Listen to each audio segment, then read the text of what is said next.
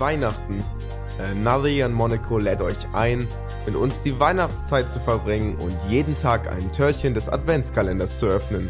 Das bedeutet täglich ein paar Minuten Anekdoten, aktuelle Themen oder Weihnachtsgeschichten von uns, unseren Podcast-Kollegen oder aus Einspielern. Liebe Zuhörerinnen und Zuhörer an den Podcast-Empfangs-Endgeräten da draußen, ein weiterer Adventstag ist gekommen und das bedeutet auch eine weitere Folge unseres Another Monaco Adventskalenders. Heute bin mal nur ich da, Alex, und ich dachte mir, ich erzähle euch jetzt heute mal, was es denn bei mir bzw. bei meiner Familie zu Weihnachten zu essen gibt. Und um einfach mal anzufangen, es ist äh, recht viel oder sehr aufwendig vor allem, teilweise auch etwas ähm, bayerisch angehaucht, denn damals mein ähm, Opa kam aus der Richtung. Dementsprechend gibt es Knödel. Semmelknödel mag ich persönlich am liebsten und ähm, die gibt's dann auch, aber da es ja verschiedene Geschmäcker gibt, gibt's meistens auch noch ähm, Kartoffelklöße dazu, je nachdem, was man halt lieber mag. Hefeknödel bei uns eher nicht zu Weihnachten. Dafür gibt's andere leckere Sachen. Zum Beispiel ich ähm, bevorzuge immer die Roulade, schön gefüllt mit, ähm, mit, mit Gürkchen und, und äh, Schinken. Super lecker, Rinderroulade. Passt perfekt zu Semmelknödeln.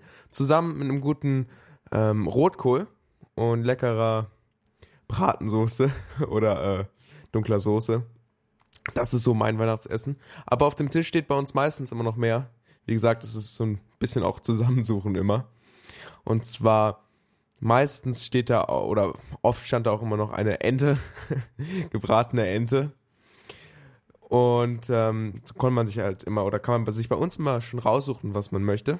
Es gibt ja viele verschiedene Sachen, äh, die gerne gegessen werden. Zu Silvester ähm, gibt es bei uns zum Beispiel, oder gab es bei uns in letzter Zeit recht häufig Raclette, was ja bei manchen Leuten auch für Weihnachten äh, gut funktioniert. Oder manche Leute, vor allen Dingen katholische, ähm, essen ja eher weniger das typische Wurst oder Würstchen und, ähm, und Kartoffelsalat. Aber das Essen reicht auch noch für den ersten Weihnachtsfeiertag.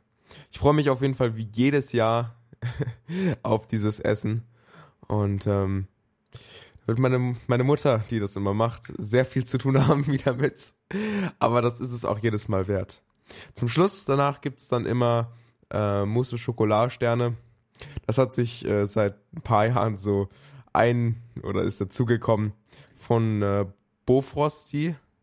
Die sind einfach mega. das, das ist einfach das, das ist super für den Nachtisch.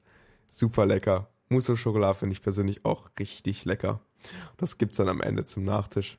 Damals, als ähm, ich ja noch ein bisschen kleiner war, war es meistens immer so, dass ich beim Essen warten musste. Also, dass wir erst das ähm, die Geschenke aufgemacht haben, nachdem wir gegessen haben und wir bis dahin noch gar nichts, oder ich habe ja noch eine Schwester, und wir bis dahin gar nicht sehen konnten, was überhaupt an Geschenken da lagen. Deswegen war das Essen immer für mich was super leckeres, aber auch schnell fertig werden war der Schlüssel dazu, schnell an Weihnachtsgeschenke zu kommen. ja, so läuft das Essen ab ähm, bei mir. Und ähm, es würde mich natürlich auch interessieren, wie das bei euch abläuft. Ihr könnt uns gerne, oder ja doch, schreibt uns einfach auf Twitter und ähm, lasst uns einfach mal diskutieren, ob ich das völlig falsch mache, ob ihr bessere Varianten hört oder habt. Ich habe ich hab, ähm, mich auch, auch letztens darüber unterhalten. Ich meine, es ist ja fast Weihnachten, da ist es ja fast Weihnachten, es sind noch vier Wochen. Ähm, da ist es ja ein gutes Thema. Und äh, da gibt's wirklich viele verschiedene Traditionen. Vor allen Dingen auch, wenn man Eltern hat, die aus verschiedenen Regionen kommt, die das dann zusammenbringen. Jeder möchte noch ein bisschen was übrig haben. Und somit entsteht dann quasi für die jede Familie eine eigene neue Tradition. Finde ich super interessant. Werden wir bestimmt auch nochmal von Luca hören. Also schreibt mir, slash uns, Luca liest ja auch. Und bis morgen zum nächsten Adventskalendertag. Da werdet ihr wahrscheinlich Zeradi hören. Und ciao.